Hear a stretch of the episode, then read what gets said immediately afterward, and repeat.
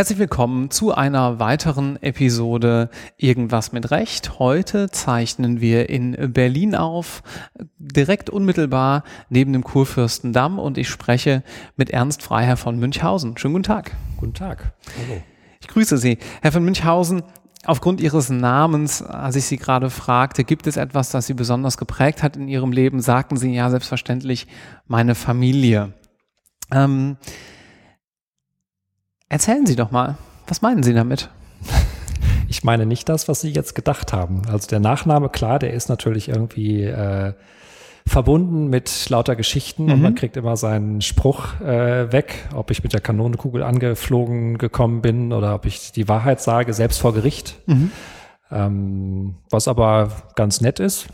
Die vor Gericht, die Atmosphäre ist ja immer sehr formell. Insofern, wenn der Richter dann sagt, Herr von Münchhausen hier vor Gericht, Sie müssen die Wahrheit sagen, ist das irgendwie ganz schön, weil es so ein bisschen die Atmosphäre lockert.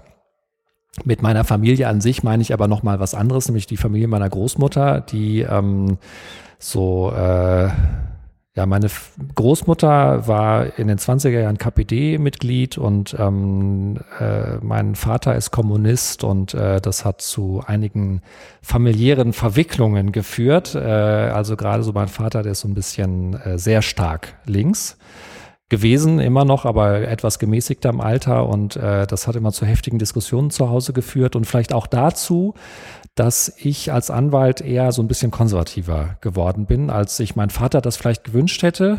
Äh, meine Geschwister und ich sind eher konservativ, mein Vater also wirklich extrem, also ultralinks. Ähm, war hier Mitglied der Sozialistischen Einheitspartei West-Berlin, die niemand in Westdeutschland natürlich kennt, die es komischerweise seit 1990 nicht mehr gibt. Ein Shame, der Böses dabei denkt. Und ähm, das hat zu großen Diskussionen geführt. Das hat doch irgendwie meine Jugend ziemlich geprägt, diese Diskussion mit dem Vater über äh, Kommunismus äh, für und wider und ähm, dann äh, meine Familie, die auch etwas äh, skurrile Personen, Persönlichkeiten äh, hervorgebracht hat. Also gerade so diese Familie meiner Großmutter, das ist schon irgendwie ganz. Also jetzt finde ich es lustig. Äh, als Teenager fand ich es irgendwie anstrengend. Mhm.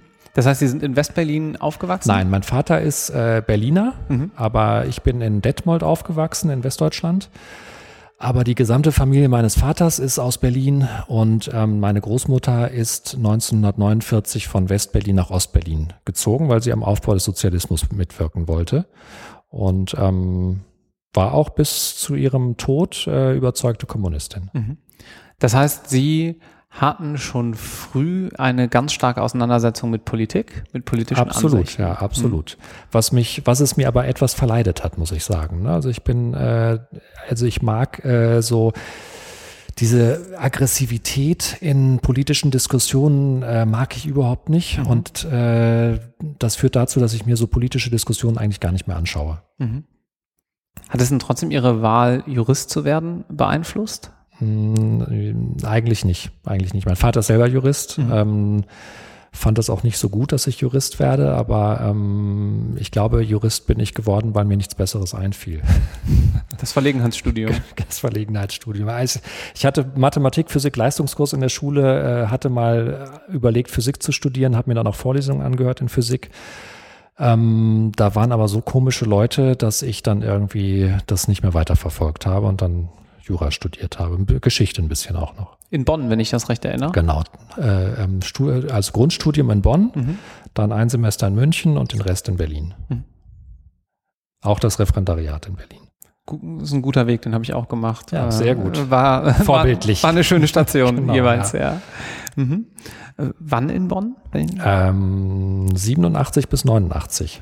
Da waren die ganzen alten ähm, Haudegen, ja, wenn man ja, das so sagen da darf, noch, noch, noch, da. Ja, ja genau. Ja. Auch in München, äh, da war Medikus noch mhm. da. Also das, ähm, bei dem habe ich auch eine, einen Schein gemacht. Mhm. Und damals war Bonn logischerweise noch Bundeshauptstadt. und Bonn, auch noch einiges darüber hinaus.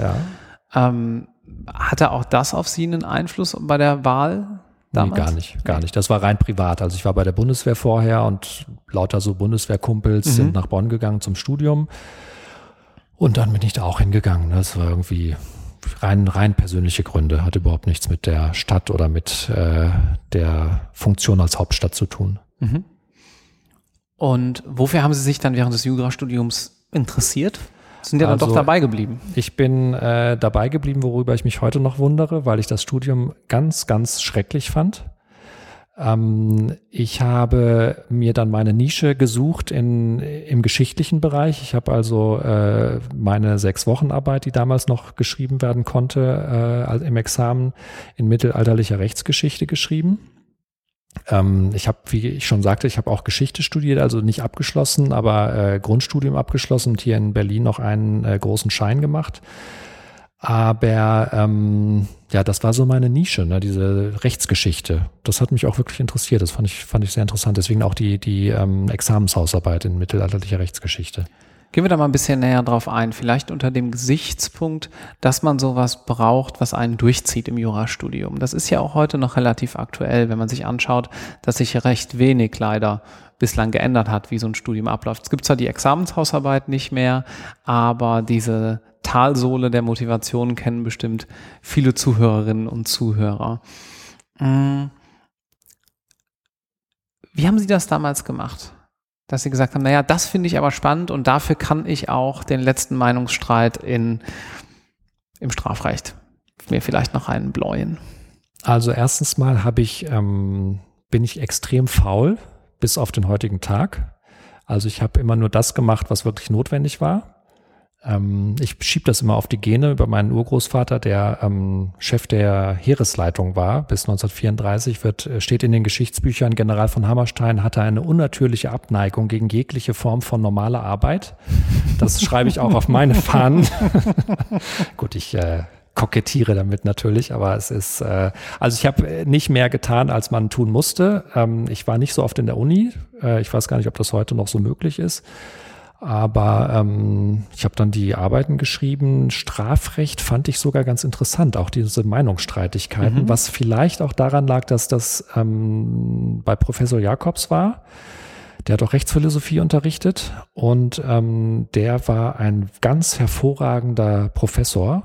Der ist immer ähm, in den Hörse im Hörsaal vorne äh, lang spaziert und hat wirklich aus dem FF äh, alles Mögliche so dargestellt und so intelligent auch dargestellt. Das war wirklich eine Freude, dem zuzuhören. Ähm, das hat mich auch so ein bisschen am Leben erhalten, muss ich sagen. Ähm, ganz schlimm natürlich die Königsdisziplin Zivilrecht. Das fand ich doch, weil es ja sehr komplex ist, ähm, fand ich mühsam.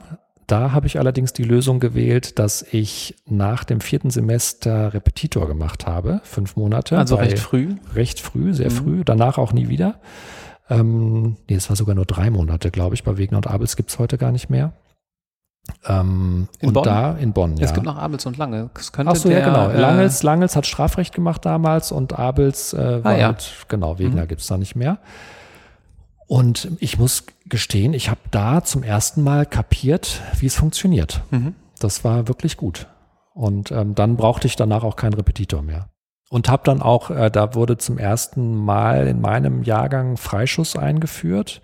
Den habe ich auch wahrgenommen und das hat dann auch geklappt und ähm, dann war irgendwie alles gut. Also, aber wie gesagt, also ich habe zum ersten Mal kapiert, wie das System funktioniert ähm, mit dem Repetitor. Ist ja ein Problem, was man bis heute hat. Also es gibt zwar Unirep und das ist auch ähm, ja. ziemlich gut an den ein oder anderen Hochschulen, aber trotzdem ist es ja immer noch so, dass die Vorlesung nur dieses kleine Stück zeigt. Ja, und dann braucht es eben etwas, wo das alles zusammenkommt. Ja, also dieses gesamte System, das ist ja ein Gesamtsystem. Mhm. Ne, und das zu kapieren, ähm, das hat die Uni nicht geschafft. Mhm. Also bei mir jetzt nicht geschafft. Mhm.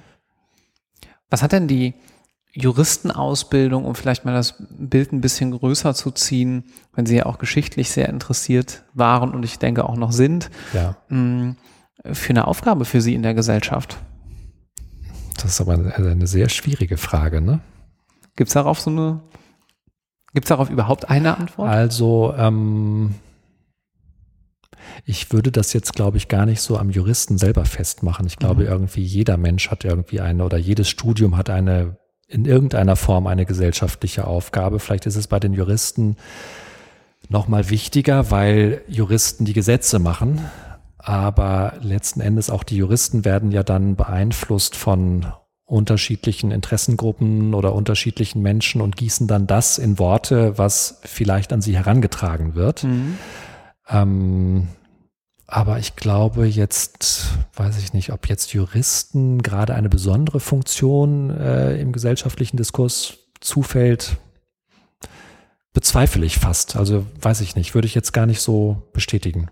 Ich glaube, mhm. äh, jedem oder jedem, jeder Fachrichtung fällt in irgendeiner Form eine Funktion zu. Vielleicht, gut, vielleicht Juristen etwas mehr als anderen, aber ähm, ich habe das jetzt nicht so empfunden, muss mhm. ich sagen. Ne? Ja, als Richter üben Sie natürlich eine enorme Staatsgewalt Ja, das stimmt. Das, das ist richtig, ja. Das ist richtig. Allerdings, wenn man die Richter so erlebt, dann ähm, weiß man nicht, ob sie sich dessen immer so bewusst sind. Also sagen wir mal an den Gerichten, an denen ich äh, hier tätig bin. Also sagen wir mal in erster Linie so Amtsgericht, Landgericht, äh, vielleicht auch mal Kammergericht. Bundesgerichtshof ist ja dann nochmal eine andere, äh, ähm, andere Geschichte. Die haben natürlich nochmal eine ganz andere Funktion. Das stimmt, Bundesverfassungsgericht sowieso. Aber so diese 0815 Gerichte, ja, ob das jetzt so eine wichtige staatliche Instanz ist, die sprechen halt recht, ja, das stimmt. Aber ob das jetzt sich so auf die Gesellschaft auswirkt, weiß ich jetzt nicht. Ja, gut, ja. Also, ähm, kann ich jetzt gar nicht so sagen, weiß ich nicht. Wie ging es denn weiter für Sie nach dem Studium und äh, Referendariat in Berlin? Nach dem Referendariat nie wieder Jura, habe ich gesagt. Ähm, und habe dann überlegt, was machst du? Wusste immer noch nicht, was ich machen soll. Deswegen mhm. ich hatte ja auch Jura studiert, weil ich nicht wusste, was ich mhm. wirklich machen will. Dann habe ich immer noch nicht gewusst, was ich machen will. Also habe ich so gesagt, okay, dann gehst du zur Bank. Ähm, schadet nicht. Und danach kannst du dir immer noch überlegen, was du machst. Und dann bin ich zu einer Bank hier in Berlin gegangen, zur Deutschen Kreditbank. Hab da zuerst ein Jahr in der Abwicklungsabteilung gearbeitet, was ähm, stinkend langweilig war. Ich weiß gar nicht mehr, wie ich das überhaupt überstanden habe. Und dann äh, habe ich vier Jahre lang im Firmenkundengeschäft gearbeitet, was ganz interessant war. Einfach weil man so ein bisschen so einen Einblick in dieses Wirtschaftsleben bekommen hat und auch in äh, wirklich äh, produzierende Betriebe, die man ange angeschaut hat. War eigentlich ganz interessant. Allerdings ähm, vier Jahre waren zu lang, mhm. weil das auch nach zwei, drei Jahren ähm, ist das Thema dann auch irgendwie durch. Also war für mich dann irgendwie durch, also hätte ich auch nicht mein Leben lang machen können. Wenn ich Sie richtig verstehe, aber nicht juristisch. Nicht juristisch, gearbeitet. nicht juristisch. Mhm. Also das eine Jahr in der Abwicklungsabteilung ja, mhm. juristisch, vier Jahre lang dann äh, wirtschaftlich. Und ähm, für mich auch diese Strukturen in der Bank, das ist nicht meine Welt. Ne? Also dass man da irgendwie nichts unterschreiben kann, muss alles doppelt mit zwei Unterschriften dann so diese Angst immer vor der, der Angestellten, vor diesem Vorstand, wo dann immer gesagt wird, ja, der Vorstand hat das und das gesagt und äh, deswegen ist das jetzt so und für mich ist ein Vorstand äh, jemand, der auf meiner, auf der gleichen Ebene ist. Ne? So behandle ich die dann auch und damit können viele dann nicht umgehen. Ähm, war nicht meine Welt, mhm. dann bin ich da raus. Lassen Sie mich noch eine ja. Nachfrage dazu stellen. Ähm, was ich bei vielen jungen Anwältinnen und Anwälten oder vielleicht auch Absolventen des ersten Staatsexamens beobachte, ist eine gewisse, naja, wenn man es gemein formulieren wollen würde, würde man sagen Titelhörigkeit. Und damit einhergehend die Frage, ja Moment, jetzt ist man aber doch Jurist oder vielleicht auch Anwalt, wenn man sich die Zulassung geholt hat. Wie kann man denn dann überhaupt jetzt rein wirtschaftlich arbeiten? Sie hatten da noch gar keine entsprechende Qualifikation. Wie lief denn diese ähm, Transition ab? Haben sich einfach eingearbeitet, nehme ich an, oder? Ich habe mich einfach eingearbeitet. Also bei normalen Banken ist es ja auch nichts Ungewöhnliches, dass Juristen zur Bank gehen und dann machen sie eine Trainee-Ausbildung ja. und dann sind sie da im wirtschaftlichen Bereich tätig. Ähm, Aber gut, dass Sie das nochmal sagen. Dass, äh, ja, wir hatten ja im Vorgespräch auch schon gesagt, Juristen können ja alles. Also deswegen ähm, hatte ich da überhaupt keinerlei Vorbehalte, dass ich das irgendwie kann. Und dann das bei mir war es äh, sogenanntes Training on the Job. Ich habe halt angefangen da zu arbeiten und das dann so nach und nach gelernt. Ähm, ja, das geht. Ne? Das ist ja, die kochen auch nur mit Wasser. Das ist ja das Gute. Also das äh, ist ja so eine Sache, ähm, die man auch erst lernen muss, ähm, die ich dann noch stärker gelernt habe, nachdem ich dann da aufgehört habe. Da habe ich dann bei ähm, Dresdner Kleinwort Wasserstein hießen die damals Investmentbank der äh, Dresdner Bank in London. Habe ich auf so ein Projekt gearbeitet.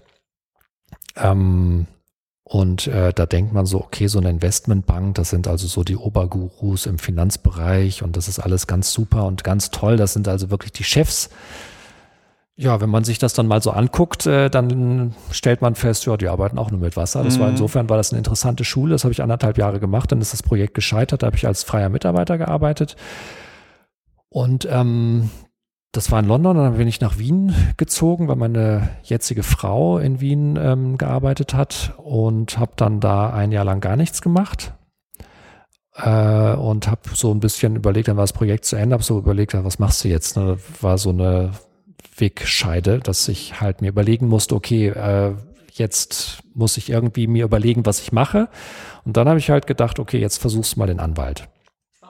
Ja, und dann ähm, habe ich hier in Berlin Leute kennengelernt, die mich als Neuling sozusagen, ich habe ja sieben, acht Jahre kein Jura mehr gemacht. Ähm, also man kann auch ehrlich gesagt nicht wirklich behaupten, dass ich im Referendariat viel Jura gemacht hätte, weil da hatte ich irgendwie andere Sachen zu tun. Da habe ich meine Frau kennengelernt, da hatte ich keine Zeit, um mich mit Jura zu beschäftigen.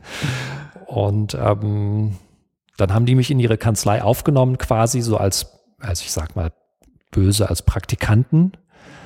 Und ähm, dann habe ich da quasi von vorne angefangen. Ne? Das war jetzt vor 16 Jahren.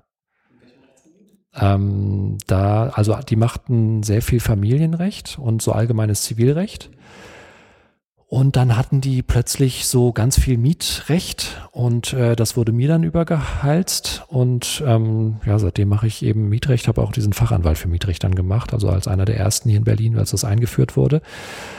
Und so kam also wie das, wie die Jungfrau zum Kind, kam ich dann halt zum Mietrecht. Das hat sich irgendwie dann so ergeben. Das ist aber auch äh, ganz gut, weil, ähm, also ich finde immer so interessant, äh, wenn ich Leuten oder anderen Anwälten, also gerade aus Großkanzleien erzähle, ich mache Mietrecht.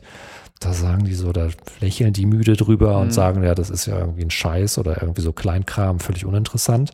Ich mache ganz spannende Sachen. Ich mache gerade ein M&A mit irgendwie dies und dem und irgendwie ganz tolle Sachen da muss ich sagen, für mich ist ähm, M&A-Geschäft oder irgendwie auch so GmbH, irgendwelche oder sonstige so Transaktionen, das ist für mich, finde ich, unendlich langweilig. Ähm, ich brauche irgendwie so Sachen, die so aus dem Leben gegriffen sind. Also so, dass ich brauche das pralle Leben und deswegen ist Mietrecht perfekt. Also ist genau richtig. Und ich vertrete auch jeden, der, der zahlt. Das sage ich mir immer so. Also ähm, Vermieter, Mieter ist eigentlich egal. Ähm, und es ist ganz gut. Macht Spaß. Können Sie einen Beispielfall nennen? Damit die Zuhörenden sich so ein bisschen was drunter vorstellen können. Kann ja auch spektakulär ruhig sein. Ja, äh, wenn man so gefragt wird, fällt einem natürlich kein spektakulärer Fall ein. Aber ähm, was natürlich hier in Berlin gerade ein Riesenthema ist oder in jeder äh, Metropole ähm, Eigenbedarf. Also an allen und Ecken, Ecken und Enden wird Eigenbedarf geltend gemacht. Und ähm, Ach so, ja, ich hatte so einen Fall, da, das war grenzwertig. Also ähm, da hatte ich jemanden vertreten, Vermieter, Eigenbedarfskündigung, äh, haben wir dann vor Gericht gebracht. Dann hat der Sohn, der dann angeblich in die Wohnung einziehen sollte mit seiner Frau und seinem Kind, ähm, wurde als Zeuge vernommen, hat dann also auch schön brav gesagt, dass er ähm, da einziehen will und so weiter. Und dann war der Termin vorbei und dann gab es noch einen Termin. Dann hat die Gegenseite plötzlich eine Immobilienannonce vorgelegt, wo diese Wohnung, über die wir da gestritten haben, zum Verkauf äh, bereits stand. Und das ist für einen Anwalt natürlich ganz, ganz schlecht, weil ähm, ich bin hier, der kam irgendwie aus Süddeutschland und ich bin hier als Anwalt aber vor Ort und habe einen Ruf zu verlieren. Und äh, wenn es dann irgendwie heißt, ja, der Münchhausen, der vertritt so Betrüger, die vorgeschobenen Eigenbedarf geltend machen, äh, ist das natürlich schlecht, habe ich sofort das Mandat niedergelegt, das auch dem Gericht angezeigt. Und ähm, aber das sind so Sachen, also Eigenbedarf kommt ziemlich häufig mittlerweile, äh, wo man sich als Anwalt auch manchmal fragt, ist das jetzt richtig oder nicht? Ist das vorgeschoben oder nicht? Und ich sage dann den Mandanten immer, also Sie wissen, vorgeschobener Eigenbedarf ist eine Straftat.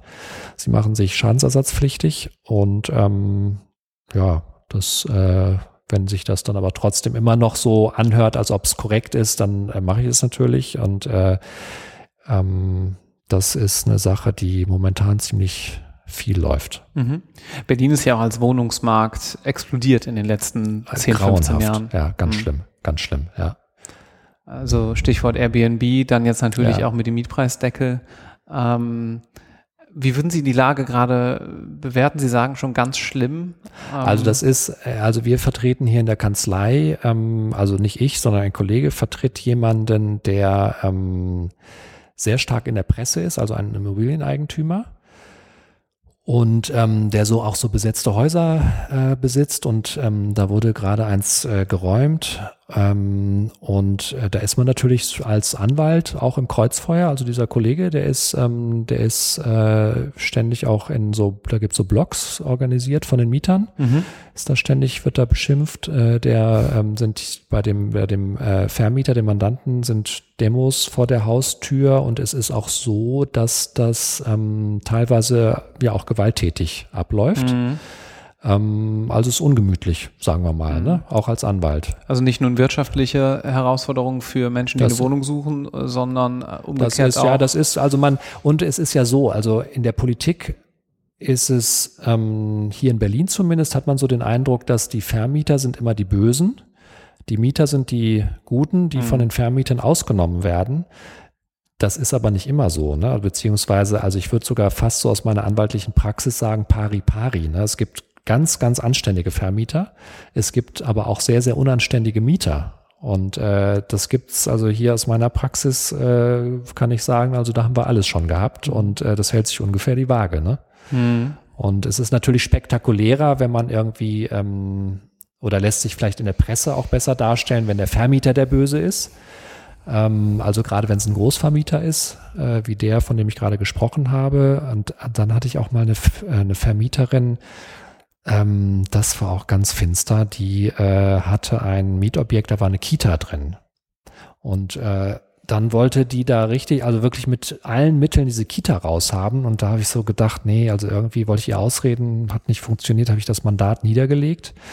Am nächsten Tag äh, war auf der ersten Seite der BZ, äh, Berliner Vermieterin mauert äh, Kita-Eingang zu. Und dann hatte meine Vermieter, äh, meine, meine ehemalige Mandantin, zum Glück hatte ich das Mandat gerade niedergelegt, hatte ähm, diese, den Eingang zu der Kita zugemauert. Unglaublich. Und äh, da denkt man sich auch, also irgendwie äh, die, also das ist nicht mehr normal. Ne? Mhm. Aber das spitzt sich halt alles so zu. Also das ist halt, also man muss allerdings sagen, ich glaube, Berlin ist sowieso, hier spitzt sich sowieso alles zu in jeder Beziehung und eben auch im Mietmarkt. Äh, Bisschen schwierig aber für Anwälte gut zu tun. Ja, wenn man hier äh, zu ihrem ja. Büro läuft, dann sieht man auf jeden Fall sehr viele Kollegen auf dem Weg. Ja, die machen wahrscheinlich ja, nicht alle ja, Mietrecht, aber äh, das ist ähm, ja Kudam ist so äh, Anwalts oder Charlottenburg überhaupt ist ja mhm. so eine Anwaltshochburg. Ja. Mhm. Ich habe auch mal als wissenschaftlicher Mitarbeiter hier schräg gegenüber gearbeitet, tatsächlich. Ja. Mhm. Jetzt muss ich noch auf ein ganz anderes Thema zu sprechen kommen. Das war jetzt sozusagen der Blog Mietrecht und äh, hat ja vielleicht auch dem einen oder anderen Spaß auf mehr gemacht. Ähm, lassen Sie uns ganz kurz einschieben. Kann man bei Ihnen ähm, Praktikum oder Referendariat machen? Die Anfrage ja, ja, kommt klar, häufig. Klar, ja. ja. Was muss man mitbringen? Nichts. Nichts. Man muss einfach nett sein. Nett sein und mal man muss, einfach mal man schreiben. Man muss nett sein, man muss nett sein, muss schreiben. Äh, Noten sind mir persönlich völlig egal. Ähm, mir geht es darum, dass das persönlich irgendwie passt. Also ich habe auch, das ist äh, so ganz lustig, weil mit meinem Kollegen äh, haben wir öfter schon so Vorstellungsgespräche auch mit Renos, also diesen Rechtsanwalts- und Notarsfachangestellten geführt da sind wir beide völlig gleich. Also wir uns haben die Zeugnisse immer nicht so richtig interessiert. Uns interessierte die Person. Und äh, ich habe zum Beispiel, ich äh, hatte kürzlich eine eingestellt, äh, die war vorher Fitnesstrainerin und hatte eine Umschulung zur Reno gemacht, was ja jetzt nicht so der typische Weg ist. Aber da ich selber auch keinen typischen Weg eingeschlagen habe, finde ich immer solche Leute interessanter als die, die so ganz geradlinig ähm, ihren Weg verfolgen. Was ja also durchaus legitim ist und auch faszinierend. Also für mich faszinierend, dass jemand sowas schafft ich selber, für mich selber ist das überhaupt nichts. Mhm. Das ist auch äh, für viele Zuhörer, glaube ich, ganz gut zu wissen und ja auch ein bisschen Sinn dieses Podcasts, solche Dinge auch ja. mal aufzuzeigen, weil man dann doch von vielen HR-Abteilungen ja vielleicht anderes suggeriert bekommt in dieser Welt.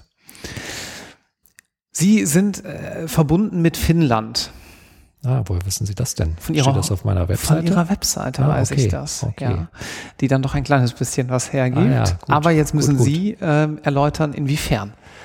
Meine Mutter kommt aus Finnland und ähm, ist schwedischsprachige Finnin. Mhm. Also ihre Die Muttersprache ist genau. Mhm. Es gibt sechs Prozent schwedischsprachige, eine schwedischsprachige Minderheit in Finnland.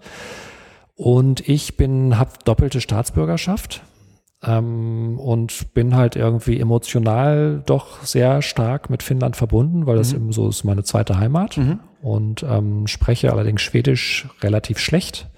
Verstehe es einigermaßen, aber äh, spreche es schlecht und habe ähm, sehr lange, jetzt kürzlich damit aufgehört, aber sehr lange mit einem finnischen Freund zusammen eine Firma betrieben. Steht das eigentlich auf der Webseite das noch steht drauf? noch auf der Webseite. Ah, okay, ja. die habe ich, das, die Anteile habe ich an ihn verkauft. Daher also komme ich das, drauf. Das mache ich, ja. das mache ich nicht mehr, mhm. weil mir das zu stressig wurde. Mhm. Ähm, ja, wir haben äh, eine sehr lange eine Firma gehabt, die Produkte aus Finnland nach Deutschland importiert Mhm. hat. Und ähm, das war ganz lustig. Also wir haben also auch so, wo man so denkt, also was ist das? Wir haben Mülltonnen zum Beispiel, also so unterirdische Mülltonnen nach Deutschland gebracht. Und ähm, wo man auch so denkt, was ist das für ein Scheiß? Aber es, es war ganz lustig. Ne? Also es ist irgendwie so mal was anderes. Da es ein Podcast ist, äh, muss man wahrscheinlich kurz meinen Kopf schütteln, nochmal zum Ausdruck bringen, weil man es ja nicht sehen Ja, kann. es ist, äh, kurios, kurios. es ist Wie sind Sie dazu witzig. gekommen? Ähm, ich habe diesen Finnen hier in Berlin kennengelernt bei gemeinsamen Freunden und Mhm. der arbeitete direkt gegenüber von meiner Kanzlei hier im Kudamm. Und ähm, dann haben wir uns angefreundet und das ist halt so ein Hans Dampf in allen Gassen. Der arbeitete damals bei so einer Außenhandelsgesellschaft äh, vom finnischen Staat und ähm, hatte da immer so Anfragen von finnischen Unternehmen und dann haben wir irgendwann mal so gedacht, ja, wieso soll er die Anfragen le- weiterleiten? Können wir auch selber machen. Und ähm, dann haben wir das, also ich glaube zehn Jahre lang haben wir das betrieben. Ne? Also äh, fing an mit diesen Mülltonnen und dann ähm, hörte das auf jetzt mit so einem Kundenzufriedenheitssystem, also so, einem- so einem ähm, kennen Sie von Flughäfen oder Geschäften, wenn Mhm. da so, so, so eine Frage ist und dann so Smileys zum Drücken, so Mhm, Buttons äh, mhm. zum Drücken sind. Und äh, das haben wir dann zum Schluss gemacht, lief eigentlich ganz gut, ähm, aber war mir irgendwie, ich hatte, hatte jetzt so das Gefühl, weil ich ja noch andere Sachen mache, dass ich mich so ein bisschen verzettel. Und letzten Endes ist es halt auch so Verkauf. Ne? Das ist da auch sehr speziell. Dann haben wir auch so Messestände gehabt. Da muss ich zu Messen fahren und auch so diese Messes, Messepublikum. Also das ist schon, also wenn es jetzt nicht die Buchmesse ist, ähm, nicht so meine Welt. Also das, äh, dann habe ich ihm die Anteile verkauft und jetzt mache ich das nicht mehr. Aber ich würde jetzt auch nicht ausschließen, dass ich es in ein paar Jahren wieder mache. Ich hatte jetzt gerade überlegt, auch sogar, ob ich nochmal starte mit einer Geschichte, aber ähm, schauen wir mal. Und das alles neben Ihrer anwaltlichen Tätigkeit. Ähm, gemeinsam mit der anwaltlichen Mhm. Tätigkeit. Also das, die anwaltliche Tätigkeit leidet natürlich unter sowas. Ne? Das Mhm. ist schon, also ist klar. Mhm. Aber äh, ich bin auch jemand, der den Mix irgendwie braucht. Also ich glaube, wenn ich jetzt nur Anwalt wäre, das wäre mir dann zu wenig. Mhm. Wobei an, der Anwaltsberuf ist ein toller Beruf, ist auch wirklich äh, erfordert Köpfchen. Das ist auch das Schöne und man arbeitet mit Sprache, was mich auch äh, befriedigt. Ähm, aber jetzt so ganz nur anwaltliche Tätigkeit, glaube ich, das äh, könnte ich nicht. Hm. Oder will ich auch nicht. Das mache ich auch nicht. Um daran anzuknüpfen, die Arbeit mit Sprache hat Sie auch noch ähm, angetrieben, als Autor in Erscheinung zu treten, wenn ich recht ja, informiert das bin. stimmt. Ja, ich, ähm, ja. Was haben Sie da Ja. gemacht? Also ich habe einen Verlag. Ist das auf meiner Webseite eigentlich auch mit drauf? Weiß ich Steht drauf. Ah, ähm, okay. aber auch nur in einem halben Nebensatz. Ah ja, okay. Ja. Also ich habe äh, einen, ich betreibe seit 15 Jahren, glaube ich, einen kleinen Verlag Mhm. und mache da in erster Linie Skripte für Leute, die sich beim Auswärtigen Amt bewerben, so Vorbereitungsskripte. Und ähm, dadurch habe ich halt so relativ guten Draht zum Auswärtigen Amt Mhm. oder zu Leuten, die beim Auswärtigen Amt arbeiten. Mhm. Meine Frau hat da übrigens auch gearbeitet. Und dann ähm, kam irgendwann mal auch mit einem anderen Freund, dessen Vater auch äh, äh, beim Auswärtigen Amt war, so die Idee, und ich habe mich selber auch dort beworben, erfolglos natürlich, ähm, die Idee, wie kann man sich eigentlich auf dieses Auswahlverfahren vorbereiten, weil es ist sehr umfangreich, äh, sehr schwierig Mhm. und ähm, dann haben wir durch Zufall die Fragen der letzten zehn Jahre gehabt und haben dann so eine Struktur entwickelt, äh, aufgrund dessen man dann so Schwerpunkte äh, ähm, erahnen oder auch sehen konnte. Und haben dann daraufhin diese Skripte entwickelt und das lief eigentlich ganz gut oder läuft ganz gut. Und ähm, dadurch hatte ich dann eben irgendwie so Einblicke ins Auswärtige Amt Mhm. und habe dann so ein Buch geschrieben, das sind Anekdoten aus dem diplomatischen Dienst, ähm, einfach so Unterhaltungs, Unterhaltungsbuch. Mhm. Und äh, aber ähm, diese Verlagstätigkeit ist für mich eben auch wichtig. Also das brauche ich und ähm, ich habe noch so andere Bücher gemacht, unter anderem also wegen Finnland. Äh, das meistverkaufte Buch Finnlands habe ich äh, verlegt. Ähm, Kriegsroman, ein Antikriegsbuch, mhm. ein fulminantes Antikriegsbuch, also wirklich ein tolles Buch.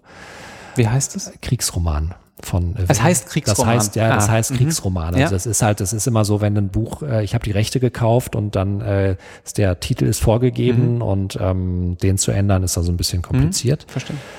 Und ähm, das habe ich hier verlegt, äh, übersetzen lassen, äh, verlegt. Ähm, verdient man natürlich auch kein Geld mit, aber es ist halt irgendwie mir ein Herzensanliegen mhm. gewesen. Und dann so, so eher so Bücher, die sich so an diesem auswärtigen Amtsgeschehen äh, orientieren. Also ein Praktikumsführer und so eine Sprachgeschichte und ähm, aber das äh, brauche ich mhm. und ähm, jetzt sind so ein paar neue Projekte in der Pipeline und irgendwie ähm, geht das halt weiter. Spannend. Ja. Wir werden in den nächsten Folgen des Podcasts, ich will noch nicht zu viel verraten oder nicht zu viel spoilern, aber wir werden auch noch mit jemandem vom Auswärtigen Amt sprechen.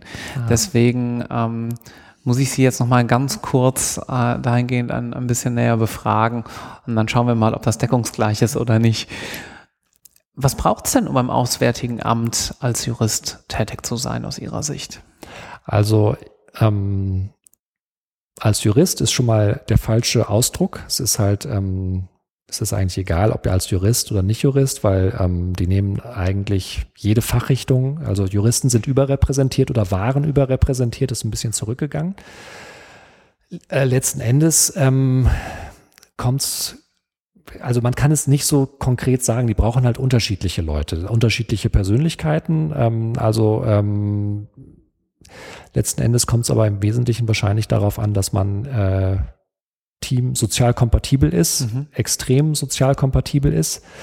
Ähm, Teamfähigkeit, gut, das sagen alle Unternehmen, dass man teamfähig sein muss. Ähm, ich bin übrigens überhaupt gar nicht teamfähig, nur so, nur so am Rande. Ähm, deswegen bin ich vielleicht auch Anwalt geworden. Da gibt es ja auch manchmal so etwas skurrilere Typen. Ähm, aber ich glaube, so diese, diese äh, ausgeprägte soziale Fähigkeiten, also dass man halt wirklich äh, mit jedem irgendwo sprechen kann. Also das, es gibt das Auswärtige Amt von der Schweiz, das hat es mal ganz gut auf den Punkt gebracht und äh, gesagt, man muss halt mit einem Bauern in den Anden genauso sprechen können wie mit äh, äh Königin Elisabeth von England. Ne? Und das, äh, das macht halt einen Diplomaten aus. Ob das jetzt tatsächlich bei allen so gegeben ist, bezweifle ich. Aber das ist eigentlich das Grundlegende. Ne? Man muss halt irgendwie mit allen irgendwie klarkommen und mit allen äh, nett umgehen. Mhm. Also eine ausgeprägte soziale Kompetenz. Ich glaube, das sind schöne Schlussworte. Lassen wir das mal ja, da so stehen. Ähm, ich danke Ihnen ganz herzlich, dass Sie sich die Zeit Ihnen genommen haben. Dank. Es war ein sehr interessanter Einblick, sehr, sehr vielseitig und ähm, es ist immer wieder erfrischend zu sehen, dass man, wir hätten jetzt ja noch Stunden sprechen können, so viele verschiedene Facetten dann doch aus äh, einem einzigen Anwalt ähm, sehen kann. Danke. Ich habe zu danken.